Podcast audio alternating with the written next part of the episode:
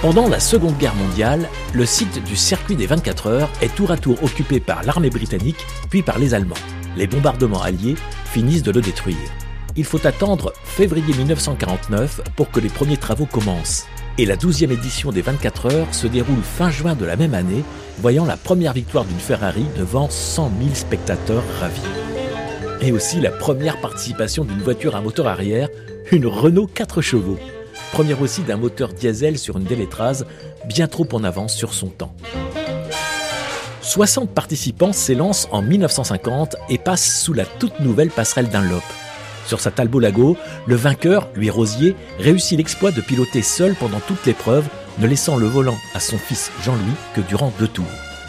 En 1951, le duel franco-britannique entre Talbot et Jaguar va tourner à l'avantage des Anglais qui profitent d'un nouveau type de carrosserie enveloppée. Malgré la pluie incessante, la moyenne dépasse les 150 km/h. C'est aussi la première participation d'une Porsche.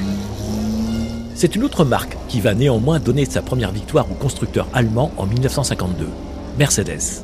La 300 SL signe aussi le succès inédit d'une voiture à la carrosserie fermée.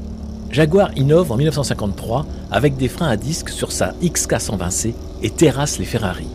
La pluie s'invite durablement en 54 et l'équipage Trintignant Gonzalez sur Ferrari sort vainqueur du combat contre les nouvelles Jaguar Type D des As britanniques. Mais ce n'est que partie remise. En 1955, Jaguar remporte un combat triangulaire avec Ferrari et Mercedes. Une victoire entachée par le terrible drame qui fera plus de 80 morts. Nous y reviendrons. C'est à la fin de juillet 1956 que Jaguar domine Aston Martin dans un contexte de météo très british. Nous revoilà dans l'ambiance de la fin des années 20.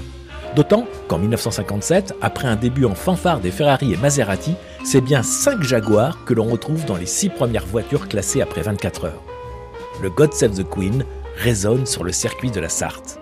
Mais attention, le Fratelli d'Italia sera l'air le plus joué dans les années suivantes.